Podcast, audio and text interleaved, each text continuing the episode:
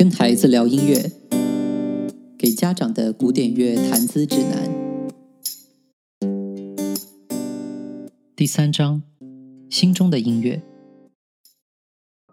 学习的唯一真正途径是通过身体力行的去做。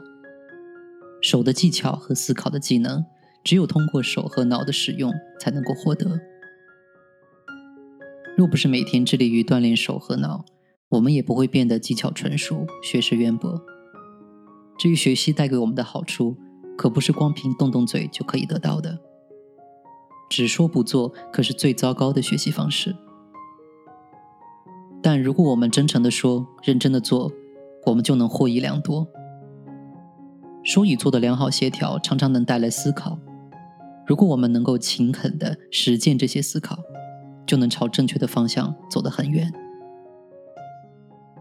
我不知道是否曾经有人把音乐比作一个国度，但我们可以将两者相比较。如果将音乐比作国度，我们可以在这个国度军巡漫游，欣赏美丽的事物，沉思吟味它们的美妙，然后谈谈我们的赞美惊讶之情。或者，我们也可以就此做一番真正而认真的考察。如此一来，我们对所见东西就可以有一个清晰的认识。让我们用后一种方法在音乐的国度旅行吧，因为这能让我们得到真正的知识，但更重要的是，这能让我们从踏入音乐国度的第一天起就了解到，最真挚的愉悦与最美好的幸福源于我们的付出。只有付出了辛勤的劳动，我们才能获得那些幸福与愉悦。保利塞纳是世界上最有智慧的小哲学家之一。在我看来，他之所以拥有那样的智慧，是因为他付出了辛劳。当我们越来越熟悉真正的音乐时，会了解到这样一个事实：真正的音乐是由心而发出的。所有流芳百世的作家都写其心声，没有什么比心更加真实。当他们书写心声时，你会觉得他们写到了你的心里，除了心中，别无他处。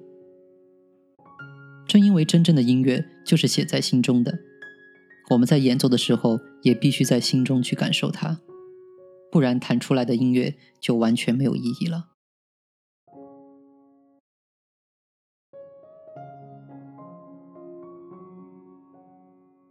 你的心会使音乐温暖起来，而这时音乐之美就会流泻出来。奇妙的是，我们的情绪会自然而然地流露出来。我们用眼睛看的，用耳朵听的，用唇舌唱的，用手指弹奏的，甚至用脑袋想的时候，都会流露出我们是否由衷的这样做。奇妙的是，真相会从看似隐秘的事情里显现出来。不管这听起来有多么的玄妙，但真相总会显现。我们要记住这一点。我们中的每个人都知道，由衷的做一件事。和不情愿的做一件事，其中是有很大的分别的。我们都懂得，若是带着愉快和热忱的心情做事，事情就会做得更好，像心中涌出的一股清泉。不仅如此，这样的事情还会激发我们周围的人的愉快与热忱，这就是鼓舞。如果你在字典里查这个词，你会看到这个词的确切含义是赋予。那些事情把快乐和幸福赋予一切事物，而这就来自于我们的内心。幸福能以很多方式表现出来，在欢笑中，在目光中，在游戏中，在保利塞纳那样的生活中，在任何的事物中。但无法打动人心的事情，不能表现出幸福，因为幸福可以表现在任何事情中。音乐也可以表现幸福。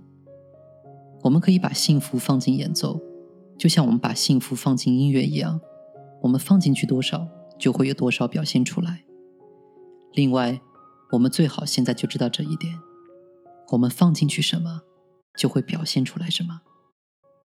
放进去的可能是幸福，可能是悠闲，可能是仇恨，可能是勇气。不论放进去什么。都会清晰的显现出来。记住，毫无例外。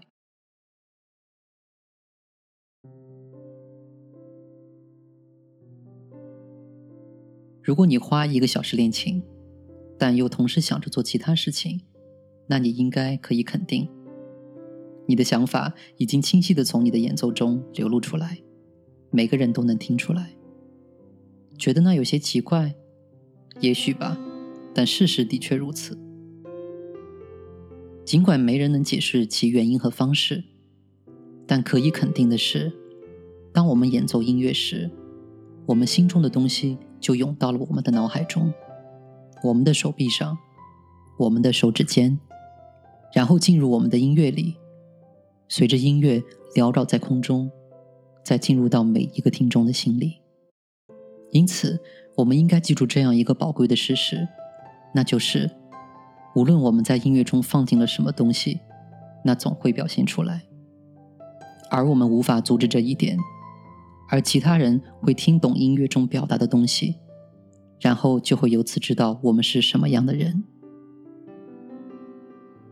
一旦我们完全了解了音乐是如何把我们内心的感觉表达出来的，我们应该开始了解音乐的真实性、有力性以及本身的美妙。我们从第一天学习音乐起，就了解到音乐陈述的是事实。这将令我们得以一窥艺术真正的使命。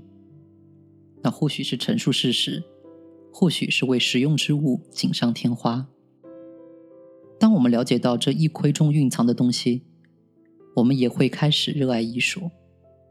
我们将乐于并且希望透过音乐揭示我们的想法，展现我们内在的精神。因为对音乐的了解将逐渐带来对曲调中蕴含着的美妙思绪的热爱。以及尊敬。如果人们想向中人讲述些什么，又不认识他们，或无法与他们近距离接触，那么讲述者会把他想说的话写下来，编成一本书。然而，一些有着奇思妙想的人，他们希望把自己的想法告诉那些有能力理解他们的听众，不论他们的听众是否与其居住在同一片土地上。不论他们的听众是否与他们身处同一时代，但他们的思想太过美妙精致，无法用言语表达，因此他们就用音乐表达。这样一来，与他同居一地之人，或是与他相隔千里之人，与他同处一代之人，或之后不同时代的人，都能透过研究他所写下的乐谱，了解他美妙精致的思想。都能用他们的心灵探寻大师所思所想。